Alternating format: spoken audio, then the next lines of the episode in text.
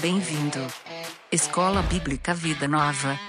Para aprender e servir melhor a Deus, a família, a igreja e a sociedade. Aí, happy weekend, estudante! Família, indivíduo, igreja, sociedade, universo, os poderes espirituais.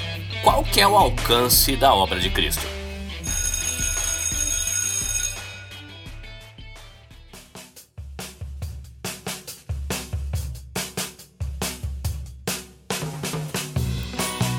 Fala, estudante Carlinhos Vilaronga por aqui, manhã de segunda-feira, último dia do longo feriado de Golden Week aqui no Japão.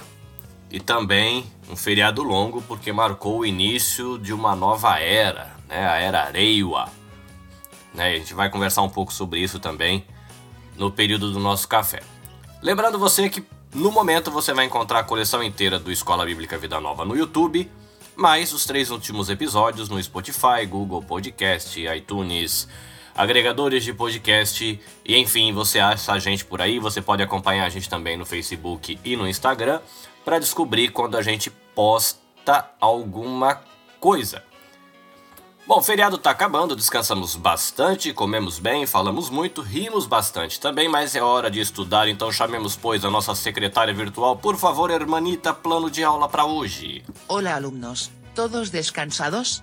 En la clase de hoy nos dedicaremos a conocer la carta de Pablo a los colosenses y la carta a los efesios. En nuestro café una charla sobre símbolos de fe y misión. Mateo Sensei nos enseñará el nombre de los cinco primeros libros de la Biblia, y Rogerio Oliveira nos conducirá en la revisión del libro del profeta Naum en la clase extra. ¿Todos listos? Muito bem, estudante, ouvimos a moça, então Bíblia, papel e caneta na mão, embora estudar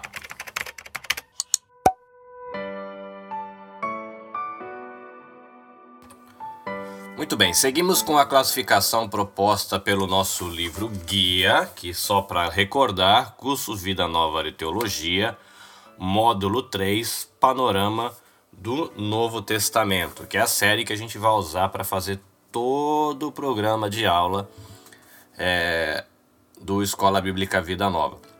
Então vamos lá, a gente estudou as epístolas maiores, que dentro das, das epístolas maiores a gente tinha as cartas escatológicas e as cartas soteriológicas. Então, as cartas escatológicas, aquelas que tratavam mais de coisas a respeito do fim dos tempos, eram 1 Tessalonicenses e 2 Tessalonicenses. Aí, ainda dentro das epístolas maiores, a gente tinha as cartas soteriológicas, que são cartas que falam bastante a respeito de salvação, que foram 1 e 2 Coríntios, Gálatas e a carta aos Romanos, que era uma carta a uma igreja que Paulo não conhecia pessoalmente. Agora a gente entra numa seção que é conhecida como Epístolas da Prisão, né, ou cartas de enquanto ele estava preso. E a gente tem as epístolas da prisão como cartas cristológicas, porque são cartas que vão falar bastante a respeito de Cristo e de sua obra, do alcance de sua obra, né? até por isso a abertura. A gente vai ter aqui Colossenses, Filemão, Efésios e Filipenses. Então, nessa aula de hoje, a gente vai tratar de Colossenses e de Efésios, que são consideradas aí no Novo Testamento epístolas irmãs, que elas são muito parecidas em relação aos seus temas, tá? E aí, essas cartas são cristológicas, como eu falei, porque elas vão tratar muito a respeito da pessoa de Cristo. Se você olhar Atos capítulo 20, você vai perceber de que Paulo ele tem ali um, um tempo de, de bastante intimidade e um relacionamento profundo com o pessoal de Efésios que vem fazer uma visita para ele de despedida. Né? Fala que eles se ajoelham, eles oram, eles se abraçam, eles choram. Isso porque Paulo passou um bom tempo ali em Efe, na cidade de Éfeso, que é na, na província da Ásia Menor, que seria mais ou menos na Turquia, e Éfeso, como sendo a, a capital, uma cidade importante, era o ponto de partida para você fazer missão em outros lugares. Então Paulo ele foi em outros lugares fazer missão e teve igrejas que foram fundadas não pelo trabalho dele, mas como um reflexo do trabalho dele em Éfeso. E essa é a situação e o caso de Colossenses que a gente vai olhar agora. Então, Essas cartas de Colossenses e Efésios foram escritas, segundo o material que eu pesquisei, por volta do ano 60, 62, muito provavelmente Colossenses primeiro e Efésios depois, o que isso num prazo de tempo muito curto, isso explica porque também elas trabalham com uma ótica muito parecida, temas parecidos, ainda que o propósito das cartas seja diferente. A pessoa que vai levar essa carta é a mesma, que é um figurinha chamado Onésimo, ele que vai levar a carta aos Efésios e a carta aos Colossenses também. Então vamos lá dar uma olhadinha mais especificamente no que a gente tem em Colossenses primeiro. O material de pesquisa que eu consultei aqui, ele sugere para gente de que quem fundou a igreja em Colossos não foi Paulo, foi um cidadão chamado Epáfras, que era ali um colaborador, alguém que foi influenciado e tocado pelo ministério de Paulo em Efésios, e ele leva a mensagem para Colossenses. Colossenses ele vai tratar muito é, da obra de Cristo e ele começa com um capítulo exaltando bastante a pessoa de Cristo, quem ele é, a importância dele. E a gente vai usar aqui aquela tabela do Manual Bíblico Vida Nova, que mostra quais são as ênfases dos, e o resuminho dos livros, e fala assim: que Colossenses, é, o propósito dessa carta seria enfrentar o ensino falso relacionado com o dualismo, tem a ver com duas coisas, né? Matéria e espírito, e destacar a total suficiência de Cristo. Isso tem a ver com algo que é chamado da heresia colossense. A gente vai conversar um pouquinho mais daqui a pouquinho. Então, a principal doutrina do livro de Colossenses é a pessoa de Jesus Cristo, mas ele toca também na doutrina da igreja, na doutrina da oração e na doutrina de Deus. O livro vai sugerir aqui um trecho é, como uma passagem chave para você tentar é, pegar é, a maneira como Paulo está trabalhando os temas. Né? Então a gente vai ler aqui Colossenses capítulo 1, versículo 15 a 23, naquela paráfrase que é a Bíblia a mensagem. E diz assim: Quando olhamos para o Filho, vemos o Deus invisível. Olhamos para o Filho e vemos o propósito original de Deus em toda a criação. Pois tudo, absolutamente tudo, acima e abaixo, visível e invisível, e todas as hierarquias dos anjos, tudo começou nele e nele encontra propósito. Ele estava lá antes que tudo viesse à existência e ele mantém tudo até o presente momento. E, no que diz respeito à igreja, ele a organiza e a mantém unida, assim como a cabeça dirige o corpo. Ele foi supremo no princípio e, abrindo a vitória da ressurreição, será supremo no fim. Do princípio ao fim ele está lá, elevado acima de tudo e de todos. Ele é tão sublime que tudo que é de Deus encontra lugar apropriado nele, sem nenhum conflito. Além disso, todas as peças quebradas e deslocadas do universo, pessoas e coisas, animais e átomos estão agora consertadas em vibrante harmonia tudo por causa de sua morte e de seu sangue derramado na cruz. Vocês são um exemplo do que ele é capaz de fazer. Houve um tempo em que vocês estavam de costas para Deus, numa atitude de rebeldia, sem perder a oportunidade de causar aborrecimentos a ele. Mas agora, ao se dar completamente na cruz, morrendo de fato por vocês, Cristo os trouxe para o lado de Deus e acertou a vida de vocês, deixando-a íntegra e santa em sua presença. Não recusem um presente desses. Permaneçam firmes no vínculo da verdade, sintonizados com a mensagem e atentos para que não sejam distraídos ou desviados. Não há outra mensagem, apenas esta. Toda criatura debaixo do céu ouve a mesma mensagem. Eu, Paulo, sou o mensageiro desta mensagem. Bom, você consegue perceber que é um texto muito rico e que dá bastante ênfase à pessoa de Jesus. É, o primeiro capítulo, se você ler o primeiro capítulo de Colossenses, você vai ver que Paulo ele começa esse capítulo assim, parece que com elogios, né, e trabalhando e, e vai ele vai desenvolvendo a ideia de quem é Jesus e qual é aí o alcance da sua obra. Então ele vai trabalhar aí o relacionamento de Cristo e a preeminência, não é, a autoridade, a superioridade de Cristo para com Deus, na relação dele com Deus. na relação dele para com as coisas que foram criadas, na relação dele para com a igreja e na relação dele para com a obra de redenção. E o porquê disso era por causa causa da tal heresia colossense. A questão é que ele não, Paulo não fala na carta qual é a heresia.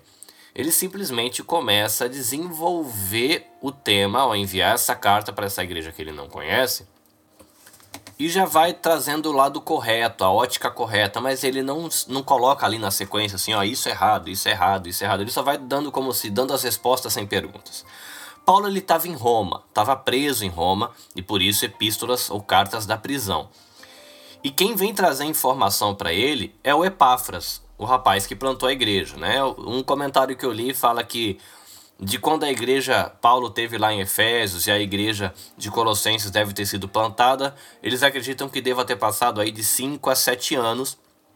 E aí da mensagem que essa igreja recebeu, começou a ter uma influência de uma outra ideologia que estava chegando por lá.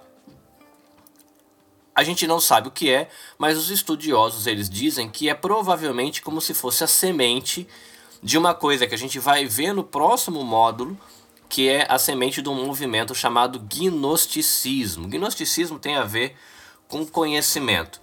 Mas o nosso livro-texto ele vai trazer o seguinte, que essa filosofia, né, que eles estavam ali misturando com o evangelho, era uma filosofia racionalista que negava a revelação de Deus.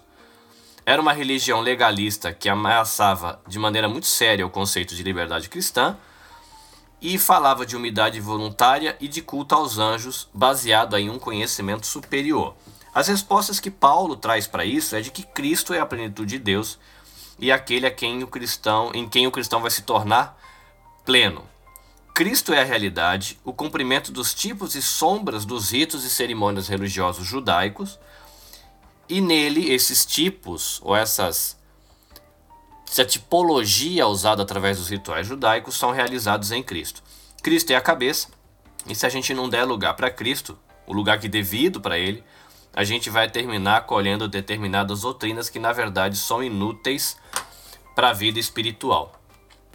Eu vou usar aqui um outro material de referência que é, eu peguei aqui na minha biblioteca digital chamado Logos, que é um recurso legal também para quem tiver interesse de procurar chama Biblioteca Logos.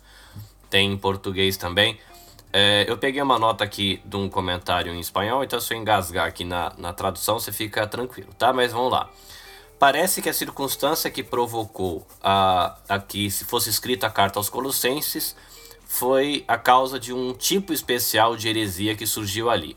Aparentemente, como, né, como eu falei, essa falsa, esse falso ensino foi o princípio do que mais tarde, no, no mais ou menos no século II, se evoluiu, se desenvolveu para se converter no que é conhecido como gnosticismo.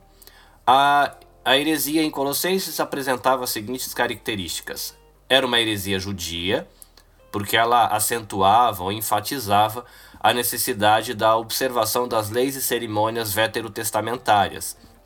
2 era uma heresia filosófica porque ela colocava ênfase em adquirir um conhecimento especial ou profundo, e daí a palavra gnosis, que vem a ser a, a, o movimento chamado gnosticismo, tá? porque gnosis quer dizer conhecimento. Então essa filosofia dizia que precisava de um, ter um conhecimento profundo e que o evangelho não trazia esse conhecimento. Então seria como se o evangelho e Cristo fosse uma introdução ao que realmente importa. 3 essa heresia colossenses ela envolvia a adoração dos anjos como mediadores entre homens e Deus. 4. Essa heresia ela era exclusivista porque ela remarcava o privilégio especial e a perfeição de alguns poucos eleitos que pertenciam à elite filosófica do movimento. 5. Era também uma heresia cristológica, né? falava a respeito de Cristo, porém, esse gnosticismo incipiente, é, ou esse começo de gnosticismo, ele negava a divindade de Cristo, o que fez é, como que essa epístola surgisse como uma das mais grandes afirmações da divindade de Cristo que se pode encontrar nas Escrituras. Em algum material aqui que eu li, eu não lembro onde foi que eu achei essa informação, ele fala que tinha uma misturado nessa filosofia, né? Então você tem a cidade lá de Colossos, ela estava numa região onde tinha um judaísmo que não era muito ortodoxo, tá? Então tava meio um lugar meio distante, parece que se encontra bastante coisas naquela região ali que mostra que o judaísmo que se praticava naquela região não era muito alinhado com o judaísmo lá de Jerusalém. Então já seria fácil para quem morava naquela região misturar as coisas. Então quando o evangelho chega e já tem essa tendência, então você tem um judaísmo misturado com a filosofia grega que estava lá no ambiente, tinha várias escolas filosóficas e você pega isso e mistura com o cristianismo. Então foi essa influência desse judaísmo misturado com filosofia que começou a tocar a igreja, tá?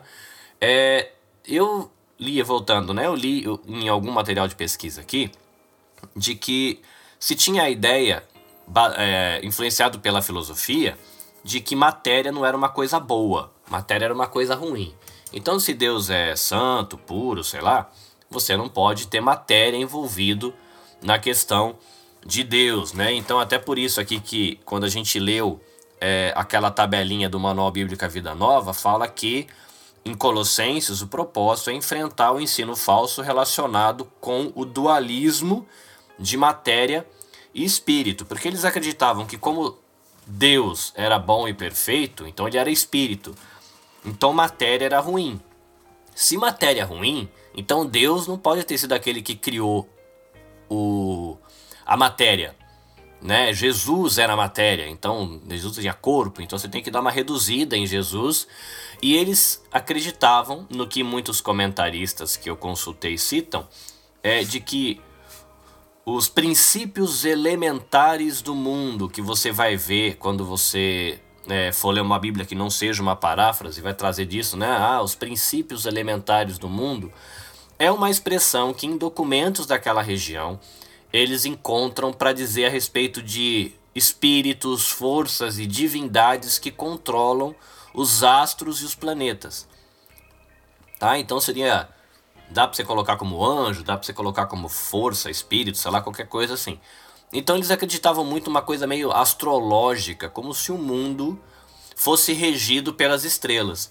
E parece que parte do argumento desse pessoal é que, por exemplo, olha, olha Cristo. Até o próprio Cristo morreu, porque ele não tinha como fugir dos poderes é, que os astros e as forças que guiam os astros, e aí esses poderes elementares do mundo, colocavam sobre ele. Ele acabou sendo morto por causa disso, porque ele teve que seguir o destino dele, vamos colocar assim, segundo os astros apontavam e essas forças conduziram a história. Paulo, Paulo está preso. Por que, que ele está preso? Porque nem Cristo e nem Paulo conseguem fugir das forças dessas divindades, né? desses é, princípios elementares que regem o mundo, né? que são os astros e as divindades que estão por trás deles. E aí parece que existem bastante documentos antigos daquela região ali mostrando, tipo, mandinga, né, simpatias e outras coisas na tentativa de agradar esses seres, né, espirituais para você não ter problema com eles. Então, como isso se misturou com o judaísmo, se misturou com a ideia de anjos. Então, qual que é a ideia aí que essa questão do anjo? Que vai ter uma galera que é o anjo do bem e o anjo do mal. O anjo do mal seriam esses princípios elementares do mundo que contribuem para a coisa dar errado. Aí a galera tinha medo disso, né? Porque vivia naquele contexto, eles traziam essa cultura e essa, esse ensino que estava chegando na igreja, misturado com o judaísmo, trazia essa ideia. Ó, tem uma galera do mal aí, e essas forças são poderosas, então a gente tem que tomar cuidado. Mas por outro lado, a gente tem que conhecer a Deus, o Deus verdadeiro, o Deus que é espírito. E como é que a gente vai conhecer a Deus verdadeiro, Deus Espírito? A gente vai conhecer através dos anjos maus em toda a sua hierarquia. E aí Paulo, se você olhar Colossenses, ele fala de principados, potestades, todos os poderes e autoridades, é porque tinha uma escadinha de anjo que era chefe de anjo, alguma coisa assim. E tinha esses anjos criadores, porque Deus não, Deus é espírito, ele nunca vai criar matéria, porque a matéria é coisa ruim. E aí você vai ter que é, começar a sua caminhada para alcançar o Deus invisível por Cristo, você começa, né? É só uma introdução, mas você vai precisar de um negócio mais profundo, vai precisar de uma gnose, de um conhecimento que está oculto aí aos principiantes. E aí você vai na, pedindo ajuda e venerando esses anjos que estão no meio do caminho para você ir conhecendo e trilhando esse caminho até você chegar ao Deus invisível, que é o Deus que não criou matéria nenhuma. Tá? Então, você vê que é um conceito meio complicado, assim, pra gente é meio estranho, às vezes pode soar um pouco como hoje é, algumas pessoas é, vivem a dinâmica, por exemplo, do catolicismo romano, onde você tem Maria como intermediário, onde você tem santos que vão falar a Deus com por você, porque você não é tão bonitinho assim, Deus não vai querer você lá na frente dele, alguma coisa assim.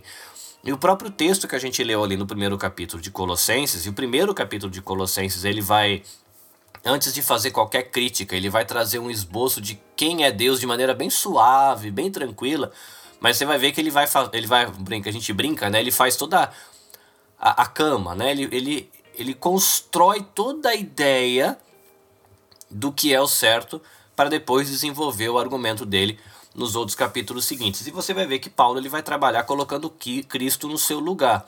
Colossenses é uma carta que vai falar de Cristo como cabeça da igreja e vai revelar a glória de Deus revelada em Cristo que é o cabeça. Efésios, a gente vai ver que ele vai trabalhar também esse tema da glória de Deus, de Cristo como cabeça e da igreja, mas vai mostrar a glória de Deus na igreja que tem Cristo como cabeça. Então, o enfoque da, da carta dos Efésios, ela vai olhar a igreja e ver a glória de Deus manifestada nesse povo que Deus criou, a igreja, e Colossenses ele vai trabalhar a glória de Deus e a supremacia de Cristo pelo fato dele ser cabeça dessa igreja. Então, vão tratar do mesmo tema, mas com enfoques diferentes. E aí, por exemplo, eu peguei aqui Bíblia de Estudo Genebra, que é da editora Cultura Cristã, e ele tem uma tabela aqui em Colossenses que vai tentar sintetizar para gente é, como é que Paulo constrói a ideia da supremacia ou da primazia de Cristo. E ele separa por temas. Então, por exemplo, no que diz respeito ao governo universal, o capítulo 1 vai falar de que diz respeito ao governo universal, Cristo é a imagem visível de Deus. Que Cristo é agente da criação, ele é o sustentador da criação e o cabeça da igreja. No que diz respeito à primazia de Cristo na reconciliação das coisas e das pessoas com Deus, ele reconcilia-nos através de sua morte e que Cristo vive em nós como nossa esperança de glória. Então ele é a primazia e a supremacia em tudo. No que diz respeito à sabedoria e conhecimento, Cristo é a fonte de todos os tesouros de sabedoria e conhecimento, e a filosofia mundana não se conforma com ele. No que diz respeito à observância religiosa, a gente está vivo em Cristo e por isso não tem nenhuma necessidade de legalismo e de ritualismo. E de que na vida cristã ele é a fonte dessa nova vida que a gente tem nele. E em Cristo a gente morre para todo o poder do pecado. E essa questão de que a gente recebe uma nova vida e a gente morre para todo o poder do pecado, ela é importante porque parte da, da, dessa heresia colossense ela envolvia uma ideia de que como matéria é ruim e não tem nada a ver com Deus, uma vez que você está caminhando e trilhando esse caminho entre as, a hierarquia dos anjos e desse conhecimento profundo para chegar até o Deus invisível, você não precisa esquentar muito a cabeça com, com a matéria e com o que você faz com o seu corpo. Então, debanda, faz o que der na telha, porque matéria não tem nada a ver, matéria vai se perder mesmo, Deus vai destruir tudo, porque o, o, o que é espiritual é o que vai sobrar. E é por isso que Paulo ele vai desenvolver bastante em Colossenses e em Efésios também a ideia do velho homem e do novo homem. Essa questão é muito importante no livro, né? A questão do velho homem e do novo homem. Então você vai perceber de que quando ele fala da obra de Cristo, do alcance da obra de Cristo, da nossa relação com Cristo, Paulo ele vai conduzir o diálogo para a questão do pecado. Falou: olha, se essa é a tua relação com Cristo, então larga a mão da prostituição, larga a mão da mentira, para de dar calote nos outros, e você vai ver isso desenvolvido no capítulo 3. Aí ele conduz a conversa para a questão da vida em comunidade, fala é como você vai tem que abandonar esse estilo de vida da velha vida e da nova vida quando você ser igreja, você viva de tal maneira, né? Então, por exemplo, o versículo 15 a 17 do capítulo 3, na mensagem diz assim: Que a paz de Cristo guarde vocês em sintonia uns com os outros. Nada de sair por aí fazendo o que quer. Cultive a gratidão. Que a palavra de Cristo esteja no controle de tudo. Deem a palavra todo espaço da sua vida. Orientem uns aos outros usando o bom senso. Cantem de coração para Deus que tudo na vida de vocês, palavras, ações e tudo mais, seja feito no nome do Senhor Jesus, com ação de graças a Deus o Pai, a cada passo no caminho. Então ele falou: olha, vocês têm uma nova vida. Essa nova vida leva vocês para longe do pecado. Você deve abandonar o pecado. E por causa do que vocês são em Cristo, isso vai ter uma maneira diferente de ser quando vocês se reunirem como igreja. Mas isso vai se manifestar, isso vai ter os seus frutos na vida cotidiana. E aí ele vai trazer, por exemplo, a questão de esposas, maridos, filhos, pais, funcionários e patrões. Que aí você tem mulheres, ela deve se submeter ao marido, no capítulo 3. O marido, ele deve amor à sua esposa. Os filhos, eles devem obediência aos pais. Os pais, não devem provocar os seus filhos. Os servos, eles devem obediência ao seu senhor, pois na verdade eles estão servindo a Cristo, que é o Senhor de tudo, e que os senhores ou os patrões, eles devem tratar a, os seus servos com justiça. E aí que fica a questão de que, por exemplo, você tem Cristo como o soberano, Cristo como aquele que tem autoridade, aquele que tem preeminência, isso não deve ser só na doutrina, né? Você não deve ter apenas uma ortodoxia correta, mas você também tem que refletir essa preeminência de Cristo, essa autoridade, essa supremacia de Cristo na vida prática e na vida cotidiana, que aí é a questão da ortopraxia, então a gente deve crer de maneira correta, que é a ortodoxia, mas a gente deve se conduzir na vida cotidiana de maneira correta, que é ortopraxia. E essa é a chamada do livro de Colossenses, que é um livro que ele entra aí para tratar diretamente dessa heresia. Mas os historiadores e os pesquisadores dizem que depois de escrever Colossenses, como foi a mesma pessoa que levou na mesma época, logo em seguida ele vai escrever a carta que a gente tem como carta aos Efésios, tá? A carta que a gente tem, porque a gente vai conversar disso aqui daqui a pouco. Mas isso explicaria porque elas são tão parecidas. Então vamos lá para a gente dar uma olhadinha na carta aos Efésios. A primeira coisa que eu preciso fazer aqui é uma possível correção, porque eu tenho a sensação de que quando eu falei do emissário de Paulo que levou as cartas para Colossenses e para os Efésios, eu acho que eu usei Onésimo. Na verdade, foi Tíquico quem levou essas cartas.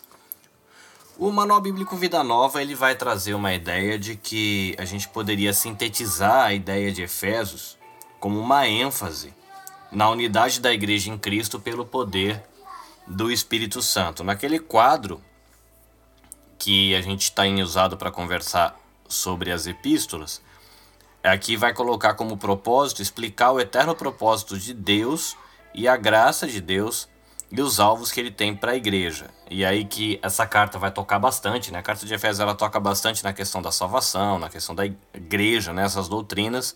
Também fala da doutrina de Deus e da doutrina de Jesus Cristo. O Manual Bíblica Vida Nova ele vai sugerir para gente um, um texto para reflexão. Eu vou ler ele porque ele é legal, porque ele traz algumas ideias interessantes. Diz assim, é, capítulo 1, e a gente vai ler do versículo 3 até o versículo 23, mais ou menos. Como Deus é maravilhoso e que bênção Ele é. Ele é o Pai do nosso Senhor Jesus Cristo, que nos leva aos mais elevados lugares de bênção.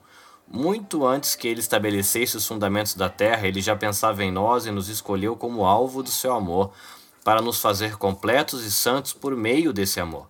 Há muito tempo ele decidiu nos adotar em sua família por meio de Jesus Cristo.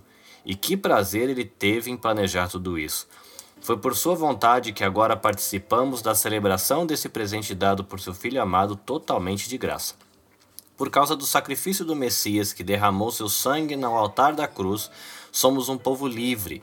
Estamos livres das punições, ou melhor, livres das punições decorrentes das nossas maldades. E a verdade é que somos totalmente livres. Ele pensou em tudo e providenciou tudo de que precisamos, e fomos incluídos nos planos que ele teve tanto prazer em executar. Ele fez tudo isso antes de nós em Cristo.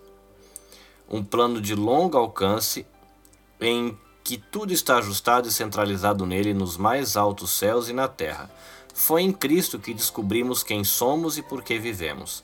Muitos muito antes de ouvirmos falar de Cristo e de depositarmos a esperança nele, ele já pensava em nós e tinha planos de nos dar uma vida gloriosa que é parte do propósito geral que ele está executando em tudo e em todos. Foi em Cristo que vocês, depois de ouvir a verdade e crer nela, a mensagem da salvação, se acharam em casa, livres, entregues com a assinatura e o selo do Espírito Santo.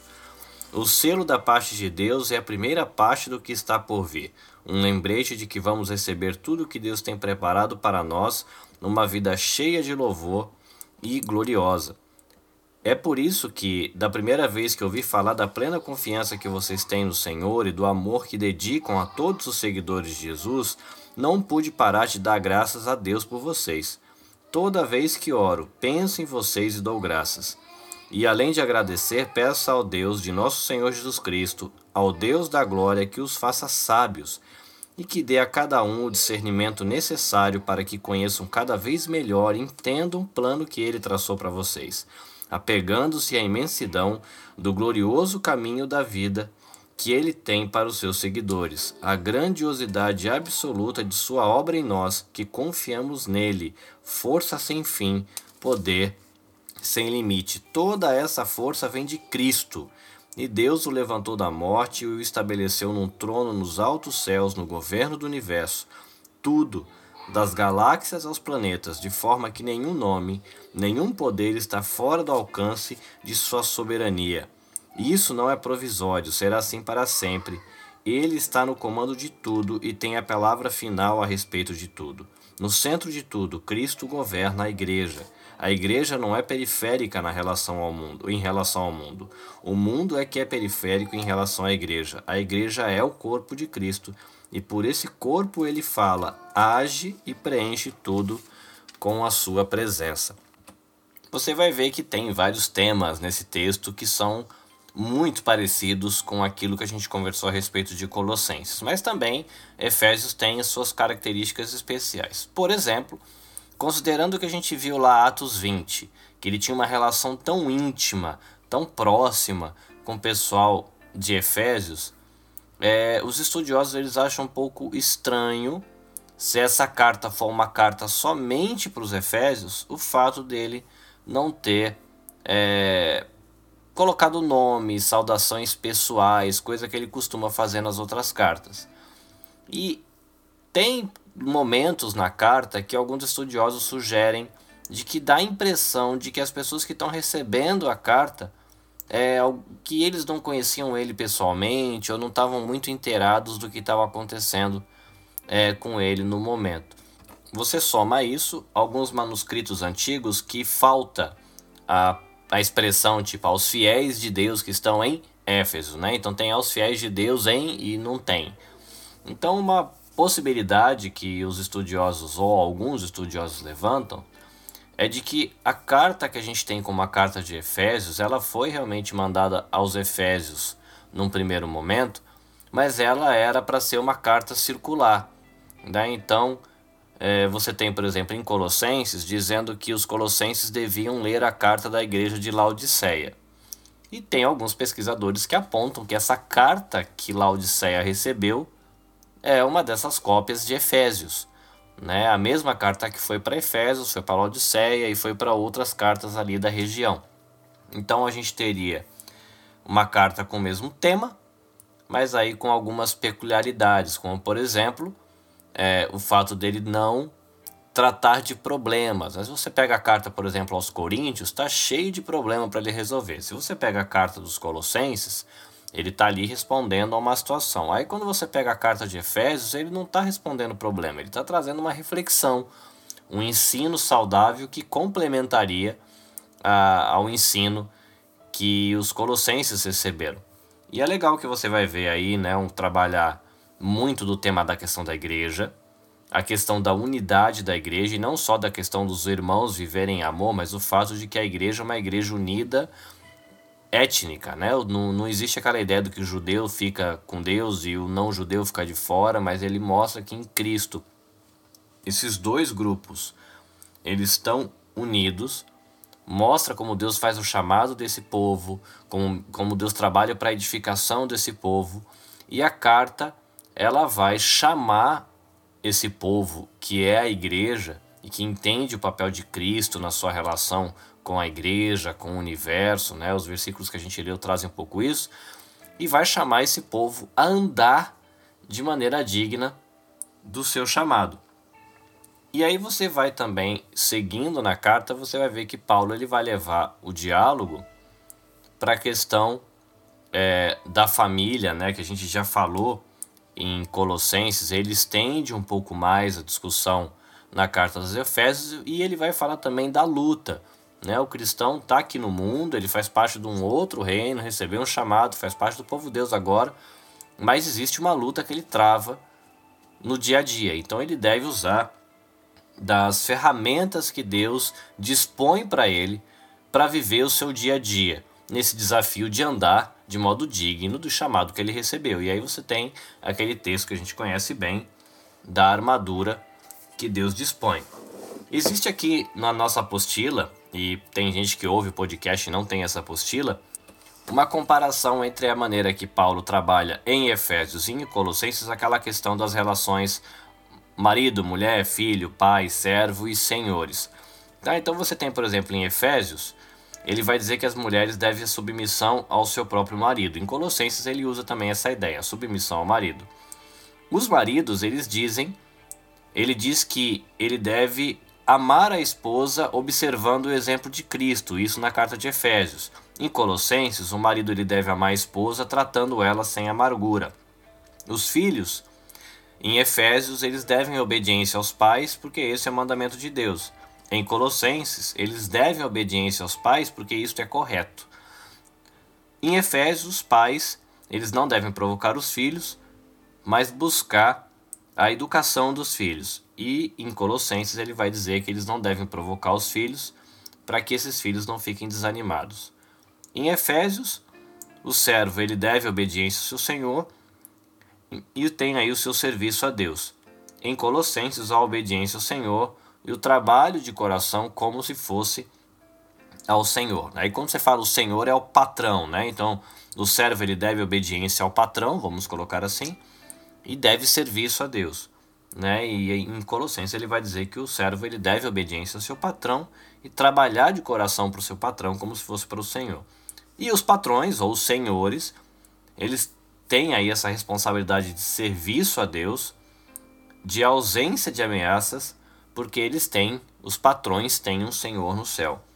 E aí você, você vai olhar em Colossenses, ele vai tratar esse tema dizendo que os senhores eles devem tratar com justiça e com equidade, porque eles têm um Senhor no céu. Então é bem interessante se você quiser estudar com mais profundidade, expandir o tema, você lê Colossenses e fazer a leitura de Efésios depois, porque são enfoques diferentes, mas expandem é, a, a, o seu entendimento do texto e o seu desafio de como ser igreja, de como andar.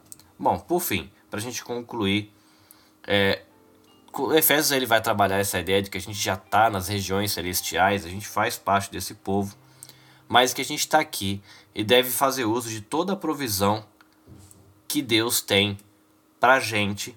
E a gente tem que ter o cuidado de dar ouvido às instruções de Deus em relação à nossa vida cotidiana e aos combates que a gente tem no mundo. Né? São duas cartas muito legais, carregadas aí bastante da doutrina a respeito de Cristo, e a gente conclui aqui o nosso panorama da carta aos Colossenses, da carta aos Efésios, e a gente se encontra depois, né, na próxima, no próximo estudo, para dar continuidade a outras cartas que são aí cristológicas. Para a gente relaxar depois de ter aprendido bastante, eu quero convidar você para passar um cafezinho e a gente bater um papo. Cough break. Cough break.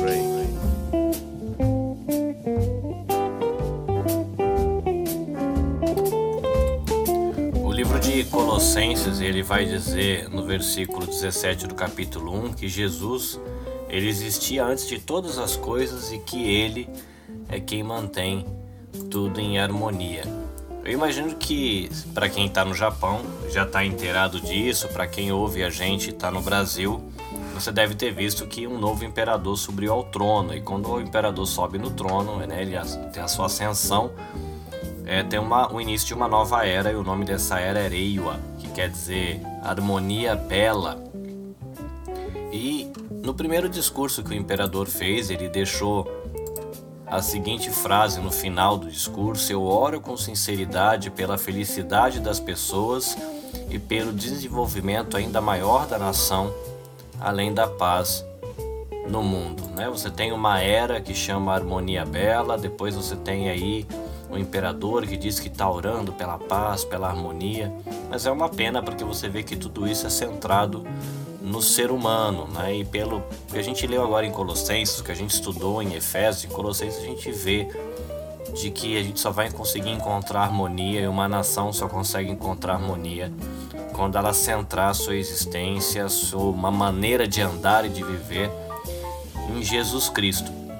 E aí fica uma dica, né, tanto para você que está no Brasil e para o pessoal que a maioria está aqui no Japão, que acompanha o podcast, você usar dos símbolos de fé, conhecer bem o credo apostólico, conhecer bem o Pai Nosso, conhecer bem os Dez Mandamentos como um roteiro de evangelização e a maneira de você compartilhar o Evangelho e a mensagem de salvação às pessoas, né? Usa aí é, o conteúdo do credo como um, gatilho para bate-papos, para você criar sensibilidade sobre os bate-papos.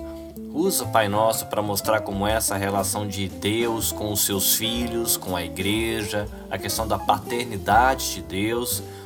E procura mostrar para o mundo que existe muita, realmente muita falta de paz, muita desarmonia no mundo, pelo fato da gente não andar da maneira como o Criador propôs que a humanidade andasse. Aí você vê o porquê da bagunça, né? E aí a gente pode aproveitar, né, esse momento onde se começa uma nova era aqui no Japão para encontrar a oportunidade da gente compartilhar o evangelho com as pessoas e indicar o caminho, né, para Cristo, que é aquele que na verdade consegue sustentar e trazer harmonia para todas as coisas nele. Então fica a dica para você aí, uma reflexão sobre harmonia bela.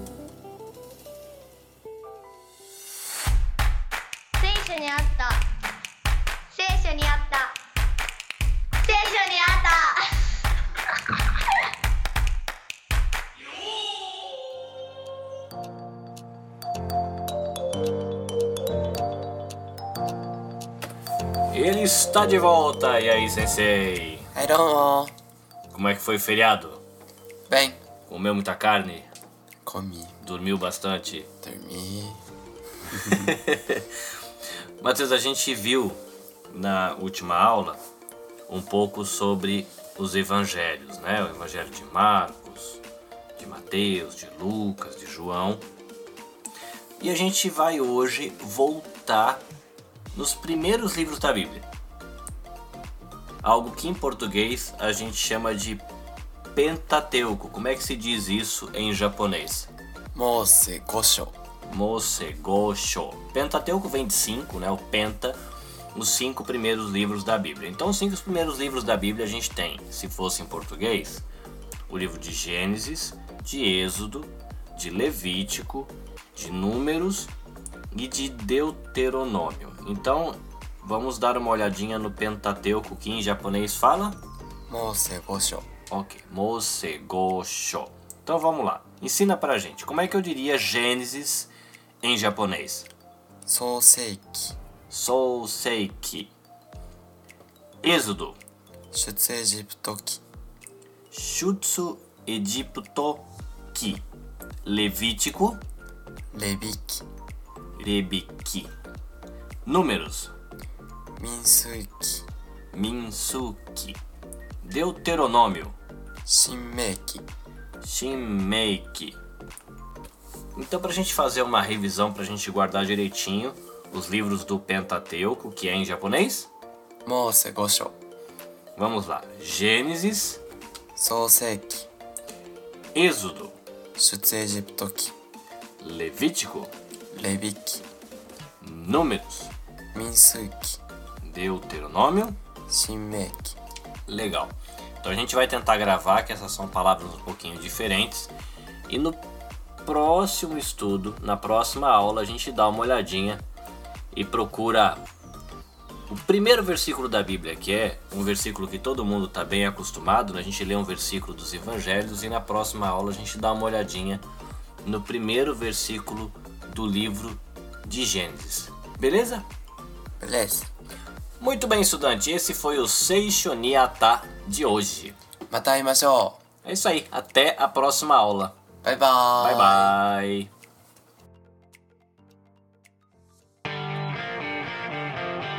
Atenção classe, começa agora a aula extra. Porque aprender é bom.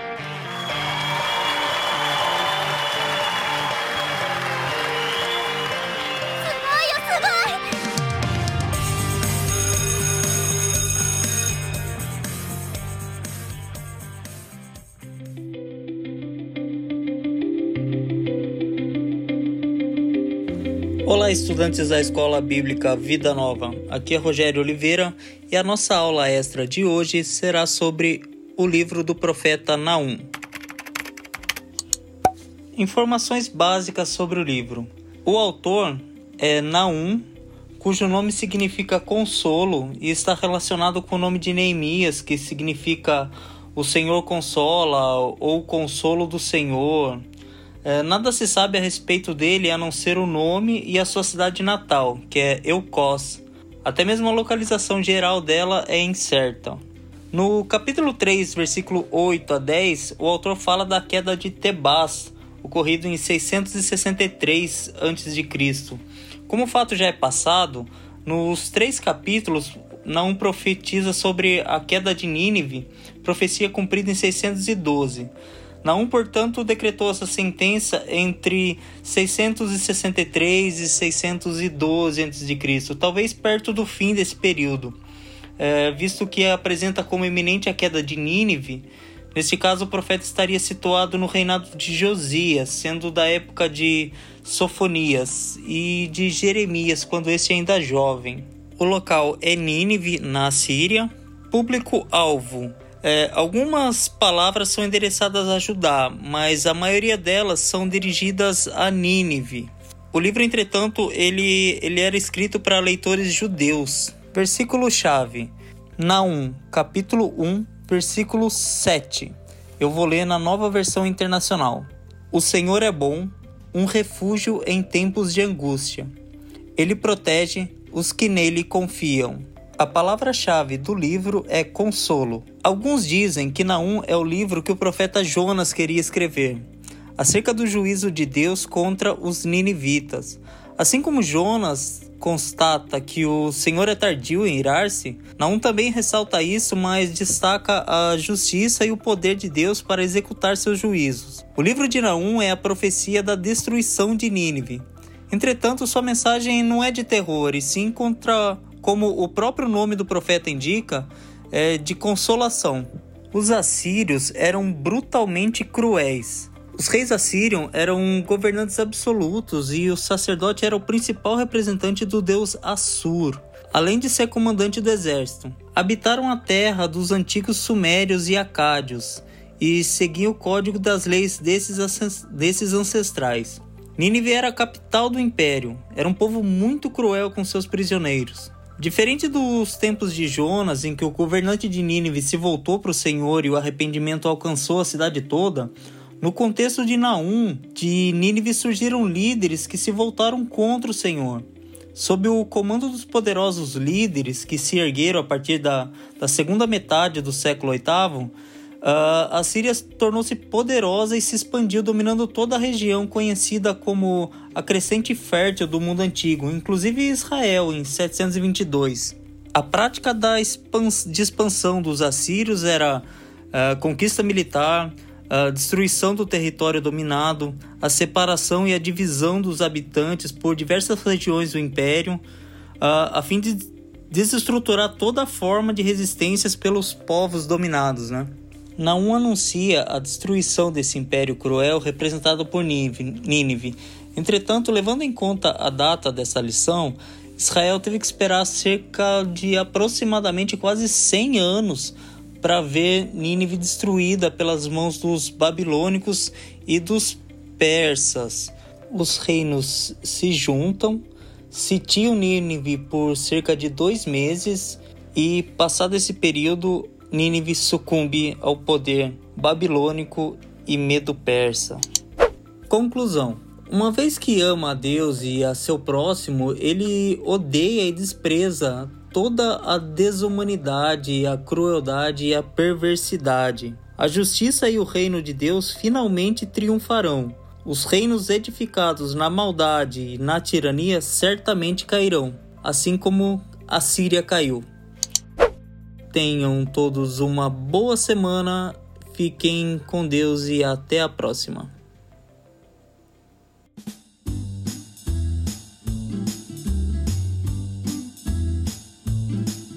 É isso aí, estudante. Termina aqui o nosso episódio do Escola Bíblica Vida Nova, na nossa semana pós-feriadão, né? Um pouquinho fora de ritmo, né? As postagens deveriam sair aos domingos, está saindo um pouquinho atrasado, mas espero que seja edificante, seja útil para você, contribui aí para o seu aprendizado.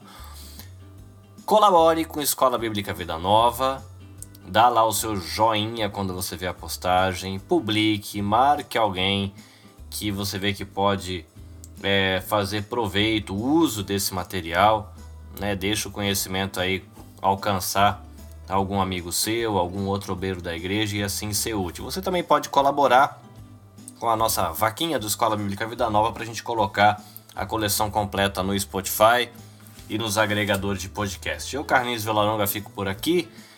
Muito feliz de estar estudando, aprendendo com vocês, de ter que estudar um monte para a gente bater esse papo aqui. Então vocês me ensinam bastante também. Eu fico feliz pela oportunidade.